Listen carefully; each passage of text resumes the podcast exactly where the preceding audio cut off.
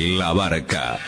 Un espacio abierto a problemáticas y propuestas de la comunidad. Realizan este programa Marcela Juárez y Elena Buyani.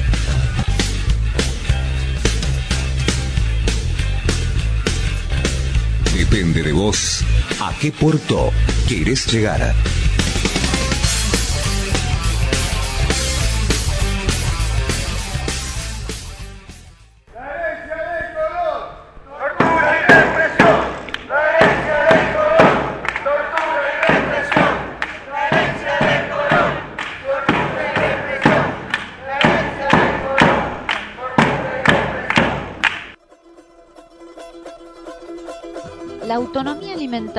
Es el derecho de los pueblos a definir cómo y con qué alimentarse, elegir el sistema productivo, priorizar la producción agrícola local y autóctona, promover el acceso a la tierra de los originarios y campesinos, luchar contra los organismos genéticamente modificados, generar el libre acceso a las semillas naturales, considerar al agua como un bien natural y la protección del medio ambiente contra los procesos generados por la agroindustria.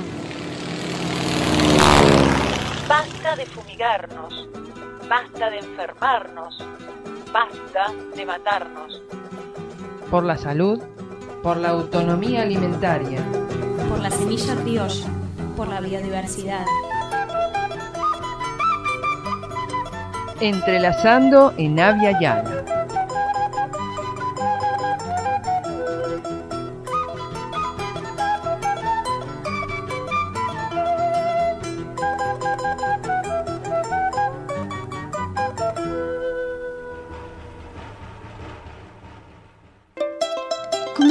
mía, les estoy diciendo bienvenidos en la lengua de los mapuche, el mapuzugún. Noja, Elena Buyani Cani, les digo en quechua que yo me llamo Elena Buyani. Mbae pareco, ¿cómo andás? ¿Cómo estás? Te digo en guaraní. Jalaná, te saludo como lo hacen los charrúa entre sí. Y así empezamos otro programa de la barca, el programa del colectivo entrelazando en Avia Yala, como todos los miércoles a partir de las 20 horas en la AM 1380. El programa se repite el jueves a las 10 horas, el viernes a las 21 horas y el domingo a las 17 horas. Y el tema que vamos a tratar el día de hoy es la continuación de las entrevistas que planificamos con la gente de Somos Monte Chaco. Y hoy vamos a entrevistar a Luz Vallejos, que es antropóloga social, docente universitaria, da clases en la Universidad Nacional del Nordeste y mm, nos va a hablar de las inversiones multinacionales de China en el Chaco, que tienen que ver no solo con las mega granjas porcinas, sino también con nuevos cultivos que se pueden generar en el norte del Chaco, poniendo en riesgo el bosque seco del lugar. Y mm, recordemos eh, que el agronegocio tiene su centro su corazón en la provincia de Buenos Aires, hasta tal punto que en la gobernación de Vidal y la gobernación de Kisilov se ha dado rienda suelta a la fumigación sin límites en todo el territorio. ¿Qué quiere decir esto? Que se ha expandido el agronegocio envenenándonos a todos en todas partes sin restricciones ni límites, que antes existían límites para defender a las poblaciones, a los territorios, aunque en realidad esos límites eran más bien falsos porque el aire lleva los venenos por todos lados, no solamente los arrastra sobre la tierra, los arrastra sobre el agua, sino que también que quedan en los alimentos que se producen y después van a nuestra boca, a nuestra nariz, a nuestros pulmones, a nuestra agua. Y esa es la realidad en la provincia de Buenos Aires, que además tiene dos centrales nucleares con las bajantes del río Paraná, con una problemática seria, porque estas centrales necesitan refrigerarse constantemente con el agua del río Paraná y no lo pueden hacer. Y la situación es muy compleja. Y para colmo, eh, tienen planificado el gobierno eh, dos centrales nucleares más. Una que viene de China con una tecnología experimental y otra que viene de la tecnología vetusta de la Satucha, o sea que vendría a ser la Tucha 3 y todo instalándose cerca de Zárate y Campana, lo cual es un desastre medioambiental con consecuencias biológicas en la biodiversidad, en nuestra vida y en nuestra salud impredecibles. A esta problemática se le agregan los incendios provocados que nuevamente han aparecido como el año anterior en el litoral y que eh, continúan y todavía no se ha legislado ni concretado la ley de humedales que viene siendo eh, prometida desde el año 2013 y todo se sigue incendiando, se está acabando eh, gran parte de este territorio y no se puede recuperar y con incendios, repito, provocados. Eh, recordamos lo mismo que sucede en Córdoba, lo mismo que sucedió el año pasado. Podríamos aquí eh, repetir las notas que hicimos en el 2020 con las mismas causas y de la misma forma. Y ahora sí vamos a escuchar la entrevista que le realizamos a Luz Vallejos de Somos Monte Chaco. Eh, tenemos el gran placer de estar conversando con Luz Vallejos, que es antropóloga social, trabaja en el INTA, es docente universitaria de la Universidad Nacional del Nordeste y es parte integrante de Somos Monte Chaco. ¿Cómo estás, Luz? Un placer hablar con vos. Hola Elena, ¿cómo estás? Muchas gracias. Mira, te llamábamos porque eh, hay muchos eh, rumores, muchas informaciones que andan dando vuelta aquí en Buenos Aires sobre la instalación de megagranjas porcinas en el Chaco. A lo que vos me respondiste un montón de otros datos más sobre inversiones chinas en el norte del Chaco y que está todo muy ambiguo, que no se sabe, no se tiene una información precisa, exacta. Eh, pero por eso mismo llamamos, para saber qué es la información que ustedes manejan. Pero antes que nada, me gustaría eh, que nos des más o menos el contexto eh, de la parte ecológica, de cómo es el territorio, de en qué condiciones está, para que vengan esos megaproyectos, o ya sea de granjas porcinas o de grandes cultivos, de monocultivos, basados en la estructura del agronegocio, ¿no? que es transgénico más eh, agrotóxicos. Sí, te escucho. Sí, Eh, es tal cual así. Bueno, te les cuento un poco a vos y a los oyentes y las oyentes que eh, yo les hablo desde eh, la provincia del Chaco, más precisamente una localidad que se llama Villa Río Bermejito, que como su nombre lo dice queda al margen del río Bermejito y en lo que nosotros conocemos como el interfluvio entre los ríos Teuco y Bermejito. son, es como una Mesopotamia, donde adentro de esa Mesopotamia hay un bosque seco. Eh, un bosque seco, que es uno de los últimos bosques secos y de los pocos bosques secos que quedan en, el Gran Chaco, y tiene unas características muy especiales porque está en la parte en que transiciona entre el Chaco húmedo y el Chaco seco. Y entonces eh, ambientalmente es un contexto eh, muy complejo y a la vez muy frágil. Y también tenemos en cuenta que cuando decimos eh, un, alto reservorio de biodiversidad estamos diciendo que en esos montes secos también viven personas, familias, comunidades campesinas e indígenas. Exacto. Por eso nosotros, aparte de, de esta avanzada o intento de avanzada del agronegocio sobre el territorio, estamos muy expectantes porque, bueno, tenemos un poco de historia en el cuerpo social de lo que significa eh, el monocultivo dentro del monte.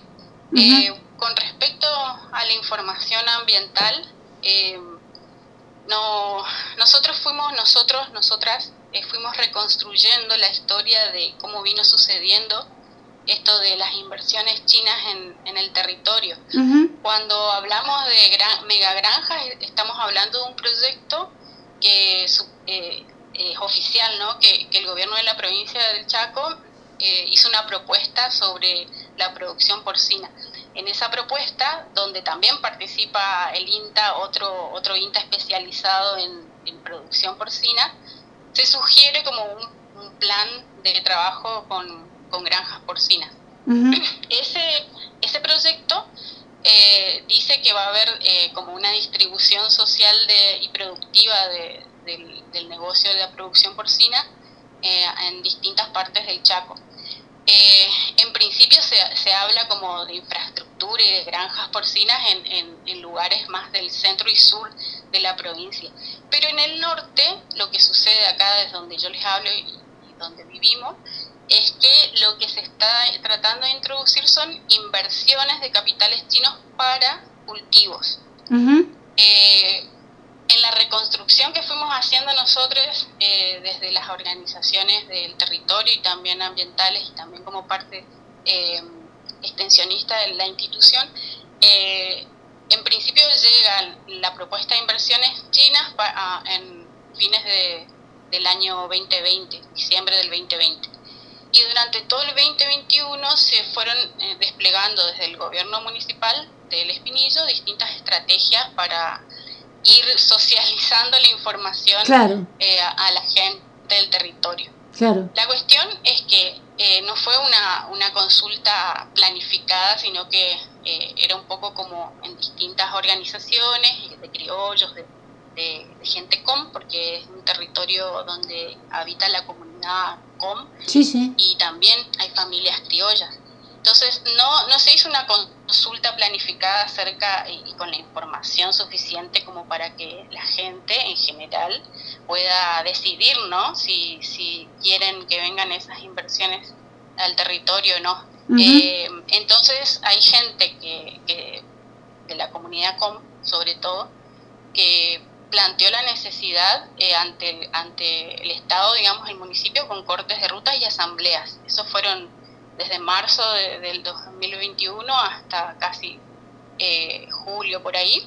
Eh, se hicieron cortes de ruta y asambleas reclamando, por un lado, que, haya más información sobre lo que se va a hacer, en cuestiones muy simples que entendemos todos, que, que supuestamente se hablan de 2.000 o 3.000 hectáreas de, de producción eh, de, monocultivo de frutales, a veces se habla de maíz, eh, a veces se habla de mamón, banana, como no, no hay un, un plan ni, ni hubo un eh, informe ambiental previo sobre las consecuencias que pueden llegar a tener todos estos estos emprendimientos, nosotros no tenemos información precisa de qué se quiere hacer, cómo se quiere hacer, cómo se va a manejar el cultivo y la gente menos, o sea, eh, la gente menos en el sentido de que eh, la información no es clara cuando se transmite desde las autoridades.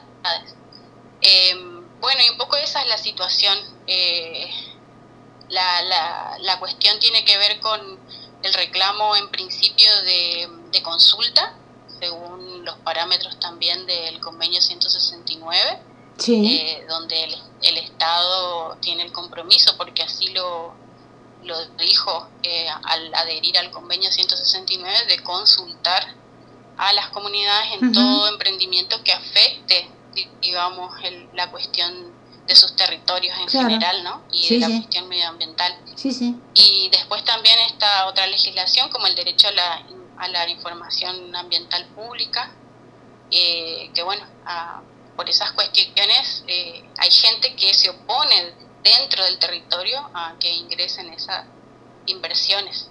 Claro, claro. Ahora, eh, vos no te imaginás que es lo mismo es escuchar una, un disco rayado. Te explico por qué estoy diciendo esto. Nosotros estamos realizando un recorrido por el territorio a través de entrevistas radiales. Eh, eh, hemos recorrido casi todas las provincias argentinas, nos faltarán tres o cuatro, no más. Y en todas pasa exactamente lo que vos me estás describiendo en este momento. Es decir, eh, toda la estructura extractivista se impone a la fuerza sin información alguna, no hay este, defensa del territorio, eh, la gente reclama mayor información, eh, en el caso que haya audiencias públicas son todas falsas, fraguadas, hay un problema eh, judicial también gravísimo que no responde ni siquiera a la Constitución Nacional, ni a la Ley Nacional de Política Ambiental, ni al Convenio 169 de la UIT. Y las protestas se eh, se multiplican por todo el territorio y parece que el gobierno va para un lado y la gente va para el otro lado. Es todo igual, mira, es como si me estuvieran relatando lo mismo que me relataron en Neuquén, en Río Negro, en Mendoza, en Catamarca, en La Rioja, en Jujuy, en, eh, en el mismo Chaco cuando le hice la entrevista a Micaela Camino. Eh, de Somos Monte, ¿no? de tu, del grupo al cual ustedes pertenecen. Eh, ahora, eh, ¿cuáles serían las consecuencias, sobre todo en este bosque seco que vos me decís?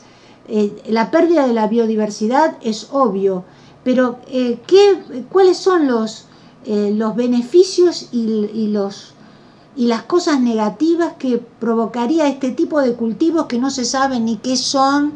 Ni, ni qué daño puede, ni el, no, que el daño sí, sino cuáles serían las consecuencias, por qué hay que estar preocupado sobre esto, por qué hay que estar informado sobre esto. Sí, primero las consecuencias no escuchar a la gente de, de lo que la, la primer falta, digamos, eh, negativa es que no escuchar a la gente lo que sucede en el territorio es lo que vos dijiste que se repite en distintos lugares, esa es una constante también y después, bueno, el, el bosque seco estamos en, en, semiárido, o sea, semiárido significa que llueve muy poco en determinadas partes del, del año. Y, y, como se darán cuenta o como se imaginarán, eso eh, nosotros siempre vivimos como el borde de la crisis hídrica, siempre falta agua. Eh, y, en un, y, y, para nosotros el bosque es importante porque es el, un reservorio de, agua, de humedad, de humedad, digamos, y también, bueno, retiene el agua, la conserva y toda la vida que hay dentro del, bosque, que es también comida, medicina, eh, distintas cosas para la gente que vive ahí. Claro, y para nosotros también.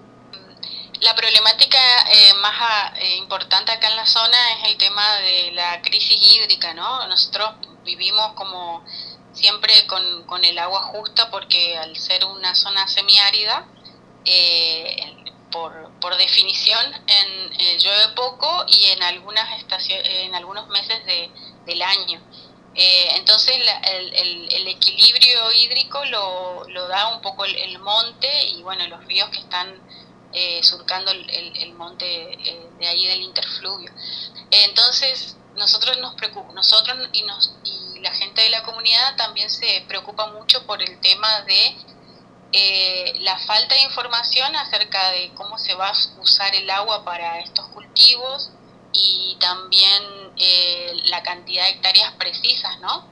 Y por qué es importante saber la cantidad de hectáreas precisas, si son 2.000 o 3.000 hectáreas, porque si, si bien nosotros suponemos que van a usar eh, chacras viejas, que serían lugares que ya están desmontados para el cultivo, que algunas chacras que tienen algunos años, eh, todavía lo que nosotros estamos conservando es el, el, monte en pie. Y suponemos que si son 2.000, 3.000 hectáreas de monocultivo, van a tener que desmontar. Eh, o lo que más propiamente dicho, van a tener que talar eh, un poco de más, si lo ponemos en ese, en ese lenguaje. Eh, también es importante comentar que la presión eh, sobre el monte, la presión forestal sobre el monte es muy fuerte eh, desde los desde hace varios años, desde el 90, el 80, empezó a salir madera a través de la tala. Digo tala y no desmonte porque es importante explicar que al, al ser un puente el que hay que cruzar para, para entrar en territorio comunitario, eh, ese puente por ahora es de un solo carril y es difícil imposible que entren las topadoras. Entonces lo que se hace sistemáticamente hace muchos años es sacar madera, eh, alguna de forma legal y mucha de forma eh, ilegal y, e indiscriminada. Quiere decir que no se cumple con, con la ley de bosque, que es la reforestación y primero el relevamiento de la zona para saber qué especies se sacan, eh, de qué edad y, los árboles y esas cosas. Entonces, em, lo que nosotros creemos como consecuencia son dos, el, la presión hídrica más fuerte sobre la población, que no tiene agua para a veces para el consumo familiar, y después la presión sobre el, sobre el monte, ¿no? Porque también corre peligro esas hectáreas que necesitan para el cultivo y que de hecho eh, van a tener que talar, digamos, ¿no? Y también eh, lo que hay que decir es que no es lo mismo eh, replantar árboles que tener la biodiversidad natural. No es lo mismo. Hay que esto hay que hay que dejarlo bien claro porque en varios en varias provincias como en el caso de Córdoba se planifica la reforestación, pero la biodiversidad no se consigue con una reforestación. La biodiversidad es. algo muy complejo, muy, eh, muy propio del planeta y que cada organismo depende del otro y nosotros estamos dentro de esa biodiversidad y si eso no se respeta, eh, no tenemos futuro realmente. Así es, tal cual como nosotros lo, lo pensamos desde Somos Monte, eh, justamente siempre hablamos de que no es el monte como el árbol, sino que tiene que, que es la vida que hay dentro de los montes. Y la vida en el sentido amplio es la, la, fauna, la flora, todo lo que está en el suelo, en el ambiente, eh, las distintas especies, incluida nosotros, nuestra especie, ¿no? Eh, ahí habitando ese monte y con prácticas culturales que, que se relacionan directamente con, con el ambiente y también creemos que corre peligro la, la, cultura que vive en los montes también porque al desaparecer eh, ciertas especies, al desaparecer ciertos, eh, ciertas plantas, también desaparece una palabra en com, el vocabulario relacionado a esa especie, los animales que, que, que comen de esa flor o, o, de esa o de ese bichito que ya no, no está. Entonces no es solamente el, el árbol, sino toda la vida que hace, ancestralmente creció y vivió en torno a los montes secos. Claro, encima es una la práctica de perder cultura e identidad es una práctica colonialista que el Estado argentino viene llevando a cabo desde que nació y lo ideal sería detenerla de una vez por todas, no continuarla.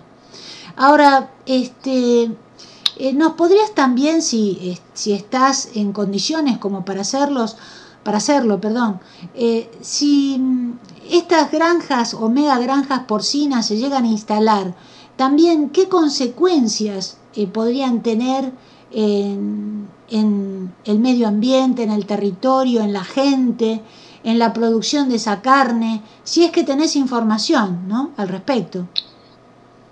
Bueno, yo lo que puedo decir ahí, yo soy antropóloga, por lo tanto todo lo que es producción porcina específicamente, eh, no conozco los detalles, pero sí escuchando a compañeros y a compañeras de distintas organizaciones ambientalistas y especialistas en el tema, porque bueno, también tejemos estas redes ¿no? de comunicación. Eh, vemos como en España hubieron eh, prácticas eh, de, este tipo y lo que comentan más que nada como consecuencias eh, es, bueno, los desechos, o sea, por un lado los, los desechos de, de los animales que se crían, y por otro lado el tema del uso del agua para la limpieza de, de los lugares a donde hacina a, los cerdos. Eh, o sea, si nosotros proyectamos eso en, el Chaco, que hay una crisis hídrica, que, que, bueno, que el agua es bien escaso, eh, también consideramos que, que, las consecuencias vienen por ahí, ¿no? Por, por el uso del agua y el tema del manejo de los residuos, eh, aparte de lo más evidente que ustedes ya saben, que es el olor, eh, incluso eh, un dato importante es que en España, incluso las organizaciones turísticas de, los, de, de las comunidades así rurales están en contra de las, las mega granjas porque eh, evidentemente cuando hay una, se instala una, una granja alrededor hay un olor horrible a, a, mierda, excremento, digamos, por la, intensidad con la que se aglutinan ahí todos esos materiales y afecta, bueno, como por ejemplo una actividad como el turismo rural, que bueno, es una consecuencia de, afectar el ambiente en su, en su vista, en su visión, pero también en, el olor, en percibir el, lugar, ¿no? Eh, esas son las consecuencias que, por lo menos estamos viendo en emprendimientos que se hicieron en otros lugares que, como vos decís, este, el, extractivismo tiene como eh, una conducta serial, digamos, de cómo va introduciéndose en los territorios. Y por suerte también los pueblos tienen esa memoria que transmitimos de, un lugar a otro y sabemos que, esto ya ha ocurrido, tanto las inversiones en frutales en Formosa, eh, nos cuenta la gente, los lugareños, que ya sucedió esto y que la gente transmite ese conocimiento. Y lo mismo sucede con la experiencia en España y con la experiencia en México. O sea, eh, eso es lo que el relato eh, de otras comunidades que pasaron por, por este mismo proceso nos llega a nosotros. Claro, y además este, la producción de una carne que realmente no tiene ningún tipo de nivel de garantía de ser saludable desde ningún punto de vista. O sea que es todo absolutamente negativo. Bueno, en realidad eh, el, las inversiones chinas en Argentina son mucho más grandes que toda la cuestión agropecuaria en sí misma, porque abarca también la megaminería, no solo la megaminería metalífera, sino también la de uranio, y lo peor de todo, la instalación de una cuarta central nuclear, eh, one on one, eh, experimental, en Zárate, cerca de las dos atuchas, lo cual es, este, la verdad no, no, no sé qué es lo que están pensando nuestros gobernantes al aceptar estas tratativas de políticas extractivistas que a lo único que apuntan es al exterminio del territorio que nos lleva, por supuesto, a nuestro propio exterminio. Eh, ¿Vos qué opinás al respecto? Sí, sí, yo eh, comparto y, te digo esto un poco de, la memoria social que tenemos en, Latinoamérica, ¿no? De, en los territorios, que sabemos cómo viene el extractivismo funcionando hace bastante tiempo, desde la época de la invasión española, eh, literalmente con la extracción de, de minerales y de cuestiones que tienen que ver con lo que ellos suponían que era la riqueza. Y bueno, y cómo eso se, se trascendió hasta hoy en día, que son realmente son estas empresas en convivencia con los gobiernos, los distintos gobiernos de distintas épocas, eh, para iniciar el, proceso extractivista en los territorios. Nosotros también defendiendo lo, lo poco que queda de, Monte Seco y cada, cada comunidad defendiendo lo que queda y considera que es un recurso, recurso un bien, un hermano, una hermana naturaleza. Así que bueno, también resistiendo. Está bueno verlo también desde el lado de la resistencia porque nos da algo de esperanza. Y bueno, eh, si bien es difícil porque también hay muchas, muchos problemas que tienen que ver con la cotidianidad de la vida de la gente, eh, la gente tomó conciencia de que, que estos, estas inversiones pueden llegar a afectar no solamente la calidad de vida actual, sino la de sus hijos y la de la tierra y la del agua. Entonces eso es importante eh, sostener ¿no? la, la, lucha en los territorios. Sí, es fundamental. Eh, pero la lucha también este, se basa en un diagnóstico cierto de lo que está sucediendo, porque si desconocemos qué es lo que se está planificando en nuestro territorio, eh, que encima no es nuestro, sino que es de todos y es de la misma naturaleza también, porque eh, nosotros no somos dueños de la naturaleza, somos parte de ella. Ahora, lo que te quería preguntar, como docente, ¿sí? Universitaria, eh, ¿qué, ¿Qué respuesta ves vos en los jóvenes con respecto a estos temas? Em, de los jóvenes eh, de, la, de, la, ciudad, porque bueno, eh, yo doy clases particularmente en la capital de, del Chaco, que es Resistencia, pero también tengo contacto con los jóvenes de, de la comunidad, también con la que trabajo. Y entonces te puedo dar esa visión de dos, dos distintas juventudes. Haceme, haceme, sí, Contame las dos versiones, por favor. los, chicos de la facultad, las chicas, los estudiantes, eh, últimamente yo año tras año veo como un, interés muy genuino por la cuestión ambiental y también del trabajo este de, construir esta idea de ambiente que nos metieron en la educación formal, que es la huerta, el separar los residuos, como, como que la educación ambiental tiene que ver con con, con esas cosas solamente, ¿no? Y es difícil ver la educación ambiental desde los territorios, desde cómo la gente vive en los territorios, el ambiente como también en la ciudad, ¿no? Pero a veces el trabajo con, con los estudiantes es de construir esa idea de ambiente tan estrecha que tiene la educación formal y empezar a pensar los conflictos en los territorios o los conflictos o las no, no, necesariamente verlo desde el conflicto solamente sino también la relación que hay entre las comunidades y el ambiente eh, las, las, comunidades rurales campesinas eh, que tienen una relación mucho más eh, parecería vívida con la naturaleza y eso también enseña mucho yo trabajo en la carrera de ciencias de la educación en una materia que se llama antropología y traer estas cuestiones a, la conversa con los estudiantes es, es, muy, es muy bueno y ellos se sienten muy interpelados también por, por conocer otras formas de, de vivir y pensar el ambiente.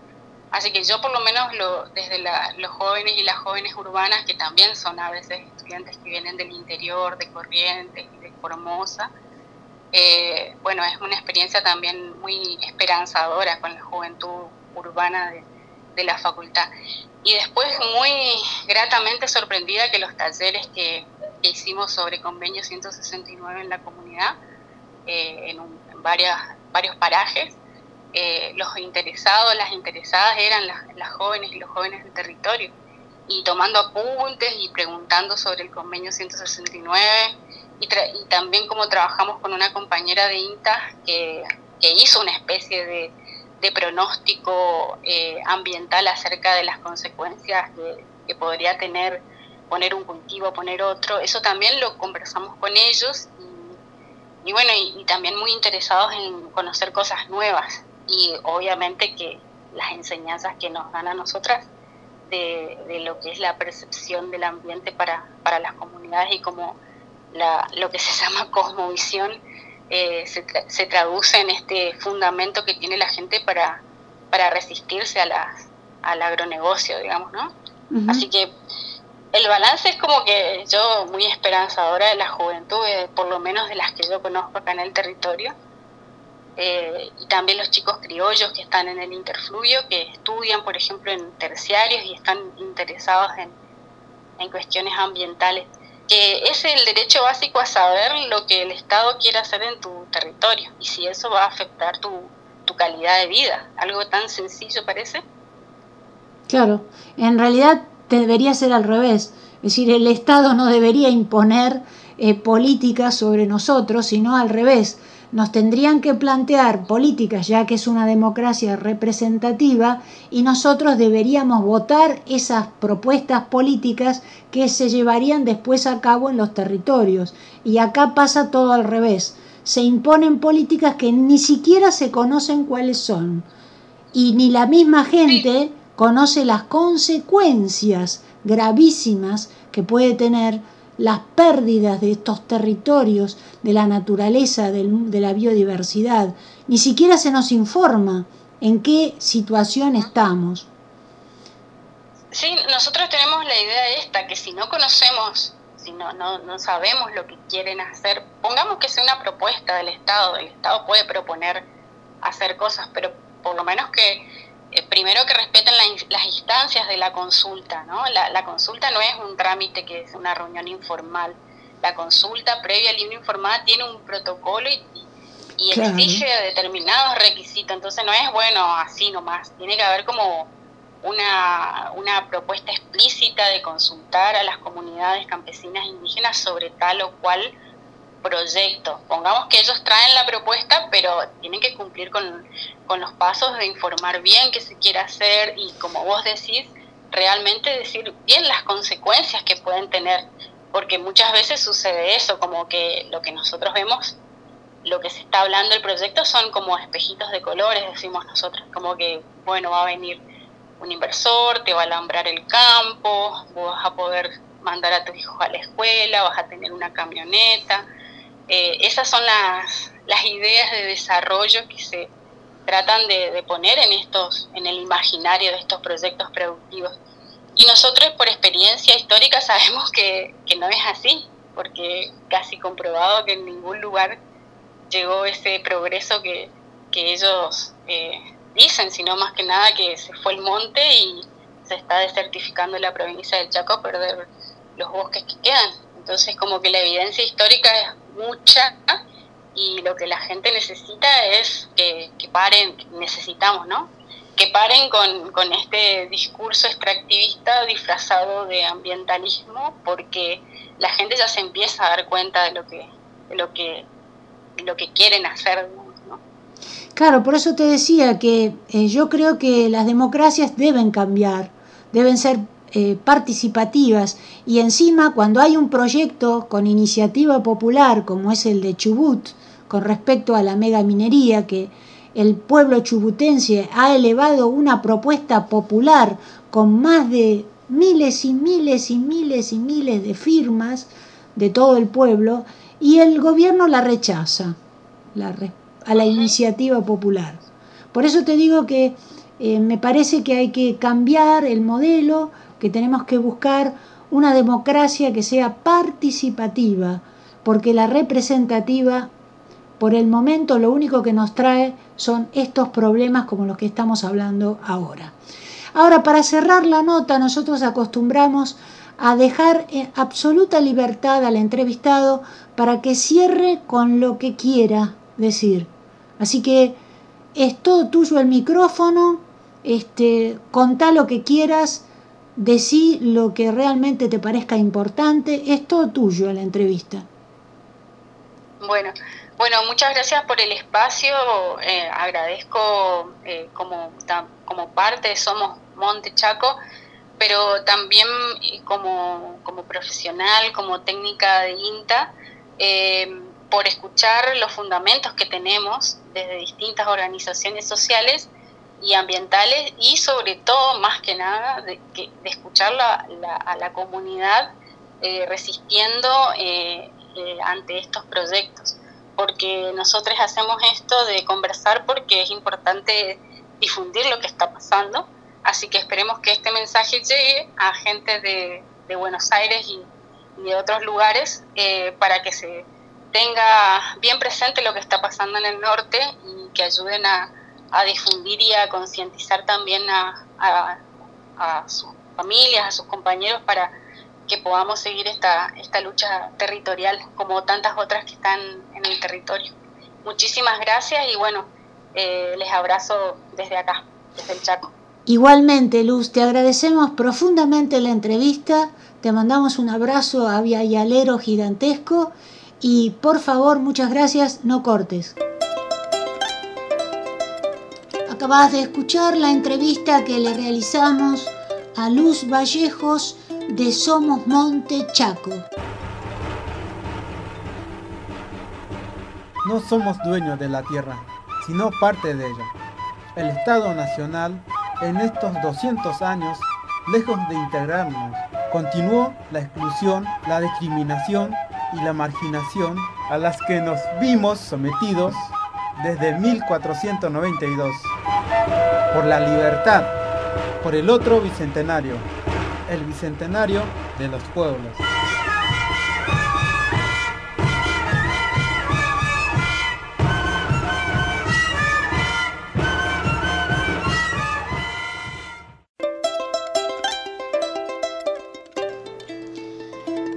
Estás en la barca como todos los miércoles a partir de las 20 horas en la AM 1380.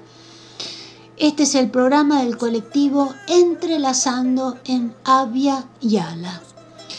Y mm, quisiéramos comentarte que el sábado pasado hubo un conversatorio titulado La resistencia, forma de vida de las comunidades indígenas. En este conversatorio se trató de la sabiduría de los pueblos, la educación, el arte, la cocina, la cosmovisión, la descolonización y estuvieron presentes comunidades de México, Perú, Ecuador, Texas, Brasil, Argentina y Chile.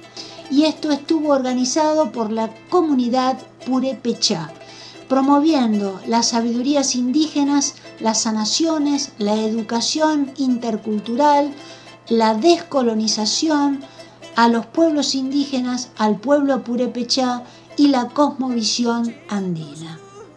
Caminata de los pueblos indígenas de Córdoba. Las comunidades indígenas de los pueblos Nación, Camechingón, Ranculche y Sanavirón invitamos a sumarse a la caminata que se llevará a cabo el 17 de septiembre desde las 15 horas en la plaza Camechingón, donde nos juntaremos para ceremoniar. Además, habrá radio abierta e intervenciones. Luego partiremos caminando hacia el patio Olmos, donde leeremos nuestro documento y habrá música en vivo. La caminata se realizará en el marco del reclamo acordado entre la gran mayoría de las comunidades de esta provincia. A raíz de las amenazas y hechos concretos de violencia padecidos desde hace años por las familias de nuestras comunidades y acentuados actualmente con disparos sobre las viviendas, violencia de género, matanza de animales, como en el reciente caso de Pluma Blanca, Ticas, Canchira y Plaza Cacique Tulián. En un contexto de avanzada por parte de estafadores y usurpadores pertenecientes a negocios inmobiliarios, canteras u otras empresas, autovías, incendios, etc., sobre las comunidades y los territorios ancestrales. Estas políticas neocoloniales que podemos denominar no solo ecocidas, sino etnocidas, porque atentan contra nuestra identidad como pueblos originarios, entendemos son parte de un modelo de desarrollo que prioriza lo económico por sobre la vida en su más amplio espectro. Como pueblos y naciones preexistentes al Estado, nuestros mayores han sido testigos de estos intentos, pues hace 500 años venimos resistiendo al colonialismo. Hoy estamos atravesando una etapa de unión entre comunidades y nos encontramos fuerte, no solo desde lo espiritual, sino también desde lo político. Es por ello que bregamos por la construcción de un Estado plurinacional y una verdadera relación intercultural, como así también por el pleno reconocimiento de nuestros derechos. Lamentablemente, Córdoba hasta hace pocos años negó nuestra presencia. Hoy tenemos leyes y normativas específicas que reconocen nuestra preexistencia como pueblos, pero es letra muerta para quienes dicen representarnos, ignorando los hechos y permitiendo violentarnos y amenazarnos con total impunidad. Por todo esto y porque somos pueblos que caminamos hace miles de años esta tierra a la cual pertenecemos, es que nos movilizamos para visibilizar nuestras luchas, los atropellos que sufrimos día a día y porque creemos que tenemos mucho para aportar de cara a una sociedad plural que se organice mediante el buen vivir, que es una de las propuestas filosóficas de nuestra cosmovisión. Percibimos que ha llegado el momento histórico para todo el territorio ancestral. Es por eso que contaremos con la mayor participación de comunidades, asambleas, vecinas, vecinos y organizaciones en general que este hecho merece. Decimos basta de violencia colonial hacia las comunidades indígenas, territorio sagrado e identidades ancestrales.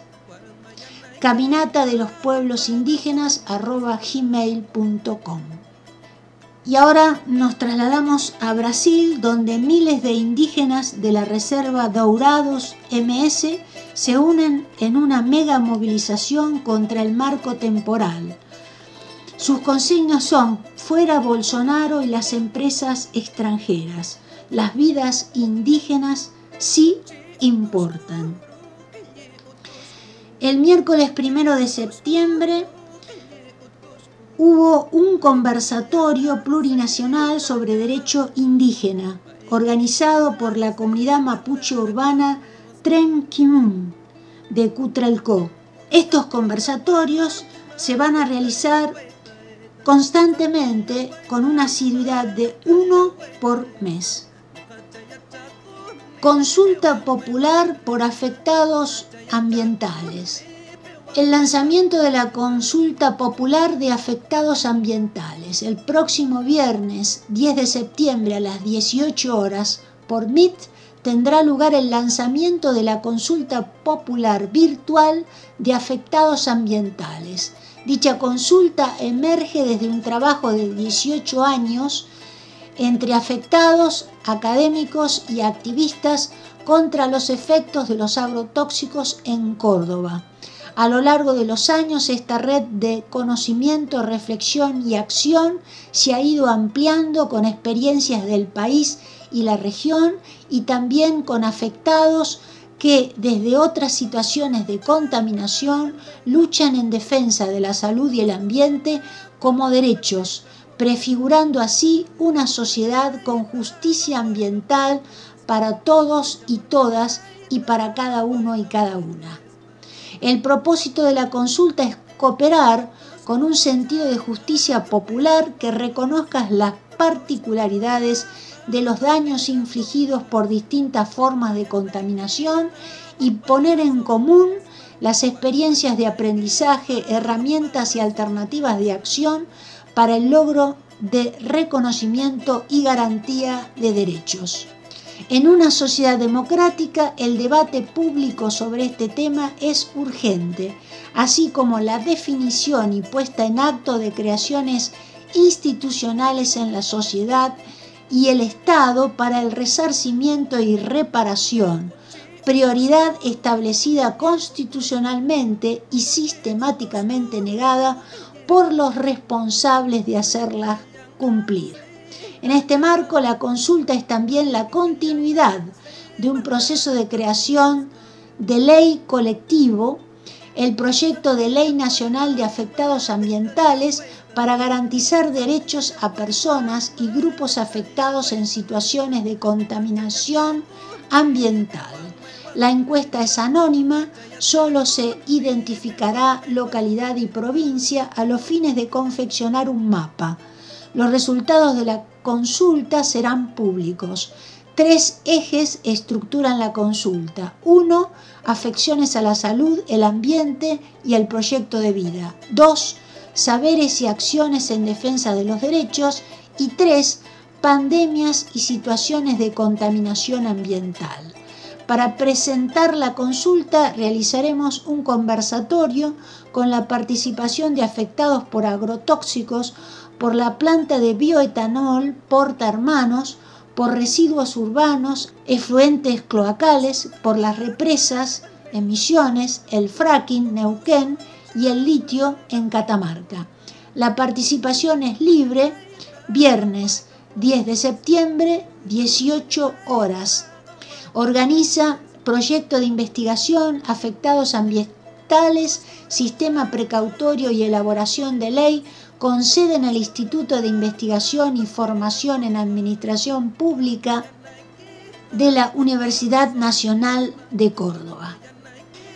Te invitamos al estreno de nuestro último documental Contrapunto.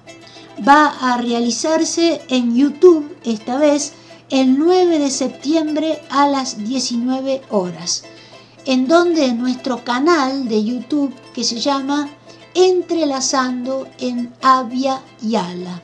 Avia con B larga e Y y Yala con Y. ¿De qué trata este documental? Sintéticamente te lo podemos eh, resumir.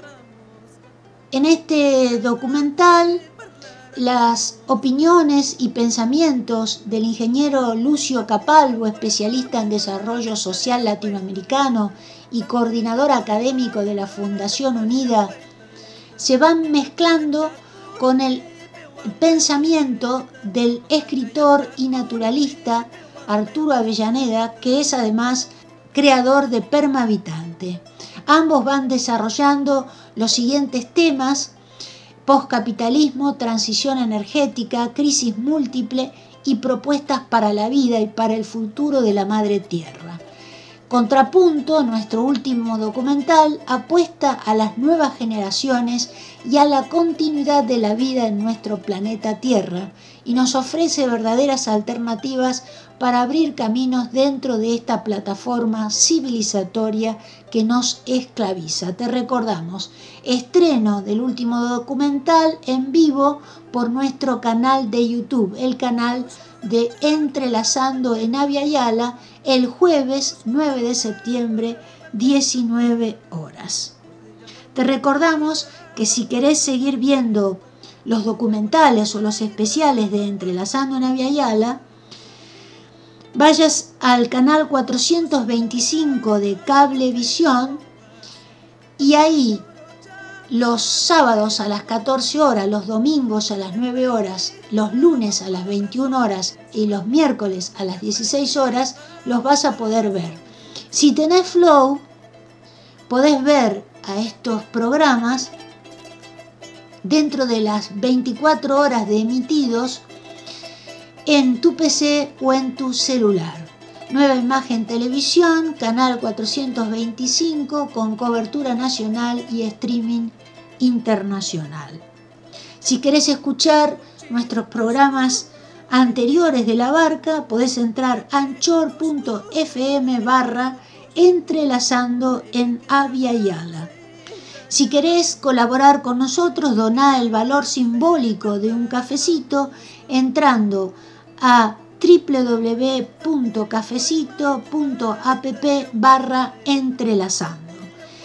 Y sin nada más que comentar, nos despedimos hasta el próximo miércoles diciéndote Nanechepa, que en Wichí quiere decir levantémonos, alcémonos de una vez por todas para ser libres de una vez.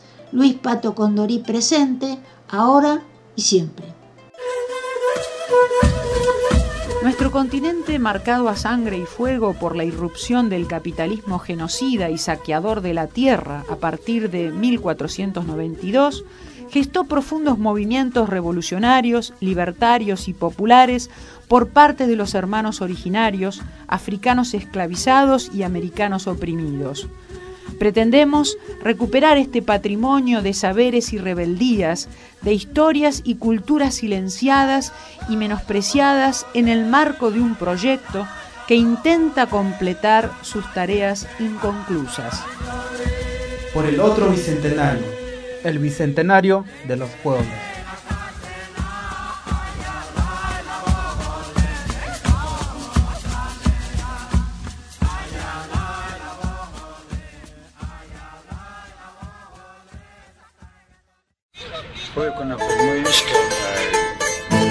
Proponemos, partiendo de un análisis crítico de las concepciones racistas, elitistas y autoritarias que siguen dominando la vida social, los medios masivos de comunicación y la educación formal, contribuir a recuperar, valorizar las formas de organización y de lucha, los valores éticos, pedagógicos y creativos que configuran el proceso de construcción de nuestro pueblo trabajador, indígena y campesino, como sujeto histórico y protagonista del cambio social en nuestros territorios.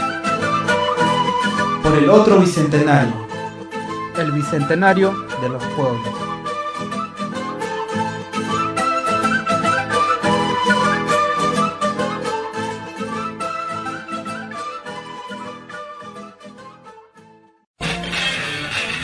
La Barca. Un espacio abierto a problemáticas y propuestas de la comunidad. Realizan este programa Marcela Juárez y Elena Buyani.